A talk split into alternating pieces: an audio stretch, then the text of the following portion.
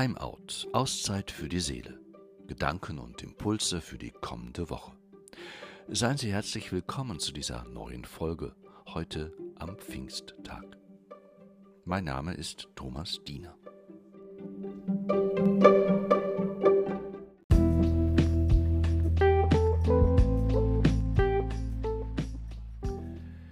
Die Wunder von damals müssen es nicht sein, auch nicht die Formen von gestern.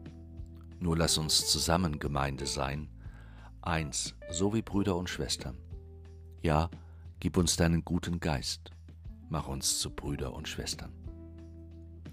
Nein, die Wunder von damals müssen es wirklich nicht sein, Lothar Zinetti behält recht.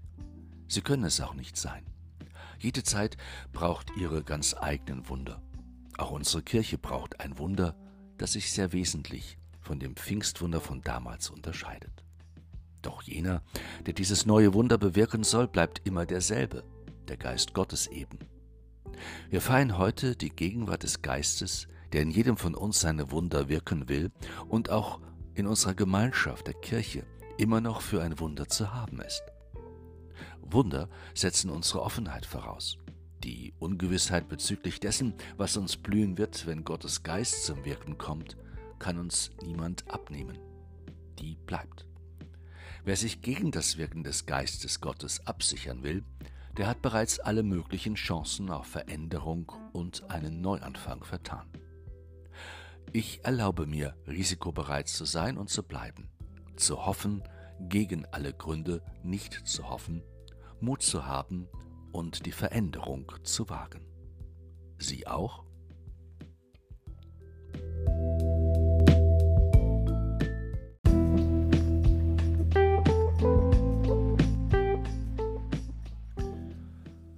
Nein, die Situation, in der unsere Kirche sich befindet, sie ist nicht zu vergleichen mit der, in welcher die Jünger Jesus sich befinden. Mitnichten. Sie ist so ganz anders. Weniger hoffnungsvoll, weniger zuversichtlich, weniger aussichtsreich. Die Jünger haben sich zunächst zurückgezogen, zugegeben, auch aus Angst vor den anderen, jenen anderen Glaubens. Und dennoch hatten sie sich als Erwartende eingeschlossen. Sie hatten die Aussicht darauf, dass noch etwas auf sie zukommen wird, vielmehr von oben auf sie herab. Der zugesagte Beistand, die verheißene Kraft, der Heilige Geist. Diese Erwartung haben viele unter uns aufgegeben. Etliche haben sich von Gemeinde und Kirche zurückgezogen, aber nicht als Erwartende, vielmehr hilflos voller Scham, ohnmächtig, sprachlos, verletzt, demotiviert und kraftlos. Was soll ich tun? Wie soll ich reagieren, wenn ich mich vor den eigenen Nachbarn verteidigen muss, warum ich immer noch katholisch bin und dieser Kirche angehöre? Diese Frage eines älteren Gemeindemitgliedes hat mich in diesen Tagen erreicht. Sie verrät Hilflosigkeit, Sie legt Unsicherheiten frei. Sie weist auf Beschämung hin. Ich bin mir sicher, dass diese Frau mit ihrer Frage nicht alleine dasteht, dass sie vielmehr für viele unter uns steht, die an unserer Kirche verzweifeln und leiden. Was soll ich tun? Wie soll ich reagieren? Zunächst gar nichts. Zunächst geht es darum, die Situation so anzunehmen, wie sie ist. Ja, es gibt diese dunkle Seite von Kirche. Es gibt diese Schattenseiten, sexuellen Missbrauch, geistlichen Missbrauch, Strukturen, die eher menschenfeindlich sind und verachtend, als dass sie das Leben eines Menschen fördern. Es gibt Ausgrenzung, es gibt Intoleranz, es gibt Arroganz, es gibt Selbstüberschätzung, es gibt in dieser Kirche Versagen, Schuld und Sünde möglicherweise nicht mehr und nicht weniger als anderenorts, aber gerade hier in dieser Kirche sollte es all dies nicht geben. So ist es aber nicht. Das verunsichert, das aber ruft Scham hervor, das aber bringt einen dazu, immer mehr sich zurückzuziehen, nur weit weg von allem, was so unsäglich schrecklich ist und an die Nieren geht. Wir haben keinen Grund, die Dinge schön zu reden, möglicherweise sie zu verteidigen oder zu rechtfertigen. Es ist, wie es war. Es ist, wie es ist. Es ist, wie es bleiben wird.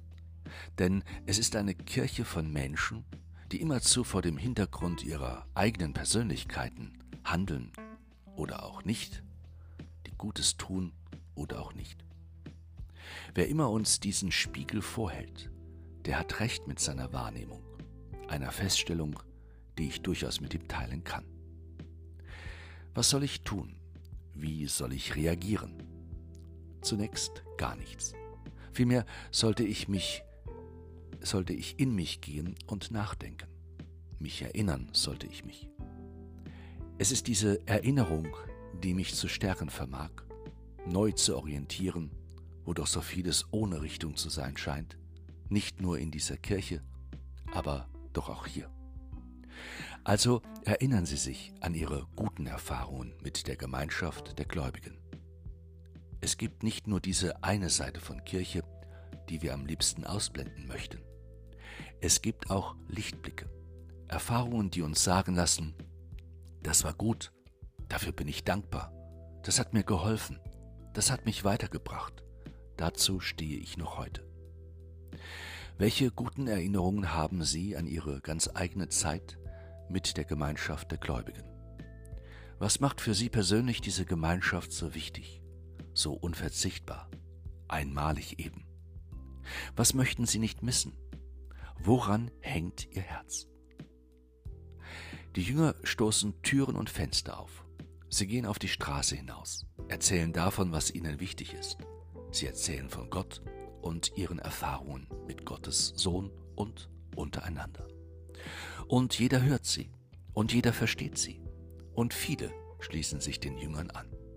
Sie lassen sich taufen, brechen in Begeisterung aus für diesen neuen Weg, der mit Jesus von Nazareth begonnen hat. Was soll ich tun? Wie soll ich reagieren? Was sollen wir als Gemeinde tun? Was sollen wir als Kirche tun? Unsere Türen aufstoßen, hinausgehen zu den Menschen. Zunächst absichtslos und nicht wie so oft vereinnahmend. Vielmehr interessiert an einer Welt, die sich vor der Kirchentür abspielt und an Menschen, die sich davor aufhalten und die nicht weniger als wir selbst versuchen, ihr Leben zu bewältigen, deren Fragen sich von den unsrigen nicht wesentlich unterscheiden. Als Gemeinde Christi müssen wir auch eine Sprache finden, die jeder und jede verstehen kann, die niemanden ausschließt, niemanden, der anders denkt, der anders fühlt, der anders empfindet. Als Gemeinde Christi müssen wir Worte sagen, die die Herzen öffnen, die zu berühren vermögen und den Menschen zu verändern. Keiner dieser Vorschläge führt am Einzelnen vorbei. Sie können sich nur ereignen, also wirklich werden, wenn ich mich selbst einbringe und mir diese Frage gefallen lasse, habe ich Freude an meinem Glauben? Bin ich ein begeisterter Christ? Lebe ich diesen Glauben? Und wenn ja, wie? Spürt man mir die Begeisterung an und wenn ja, woran? Wir können in vielem dem System Kirche und seinen Vertretern die Schuld nicht absprechen. Aber wir können und dürfen unsere ganz eigene Verantwortung auch nicht aus unseren Händen geben. Sie muss gelebt werden, und zwar von dem, dem sie zukommt, uns. Alles andere wäre nicht nur zu kurz und zu einfach gedacht und gehandelt, alles andere wäre auch sehr fatal. Rausgehen, Glauben teilen, Glauben leben, Glauben feiern, Räume öffnen für neue Chancen und Möglichkeiten miteinander und auch ökumenisch Kirche zu sein. Das Weltfremde hinter sich zu lassen, Verbindendes zu suchen, die Trennung überwinden. Aufstehen. Aufstehen zum Leben, jeder für sich, alle miteinander, darauf käme es an.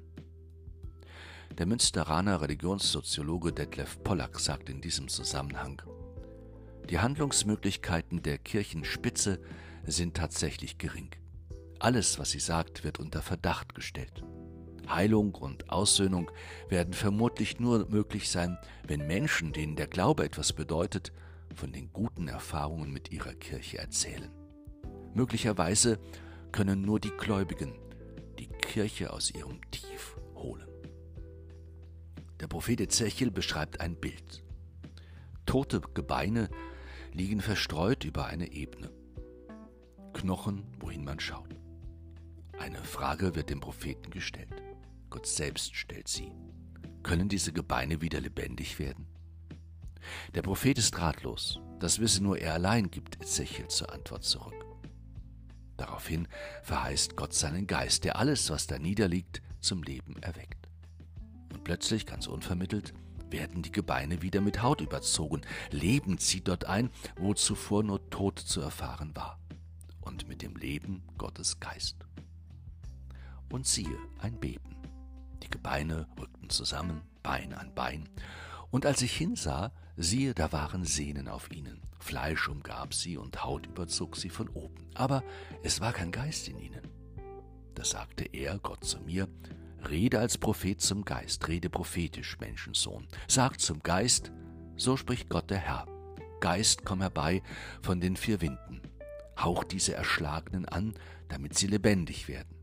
Und es kam der Geist in sie. Sie wurden lebendig und sie stellten sich auf ihre Füße. Ein großes, gewaltiges Heer. Kann diese Kirche wieder lebendig werden? Das weiß nur Gott. Ich aber will es hoffen mit all denen von Ihnen, die ihr Hoffen noch nicht aufgegeben haben, die weiterhin an eine neue Gestalt von Gemeinde glauben möchten und auferstehen wollen in der Kraft des Heiligen Geistes zu dem, wozu Gott seine Kirche berufen hat.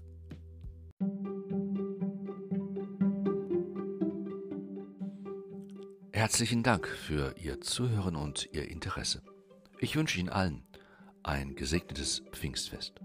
Bis zum nächsten Mal bei Timeout. Auszeit für die Seele. Gedanken und Impulse für die kommende Woche.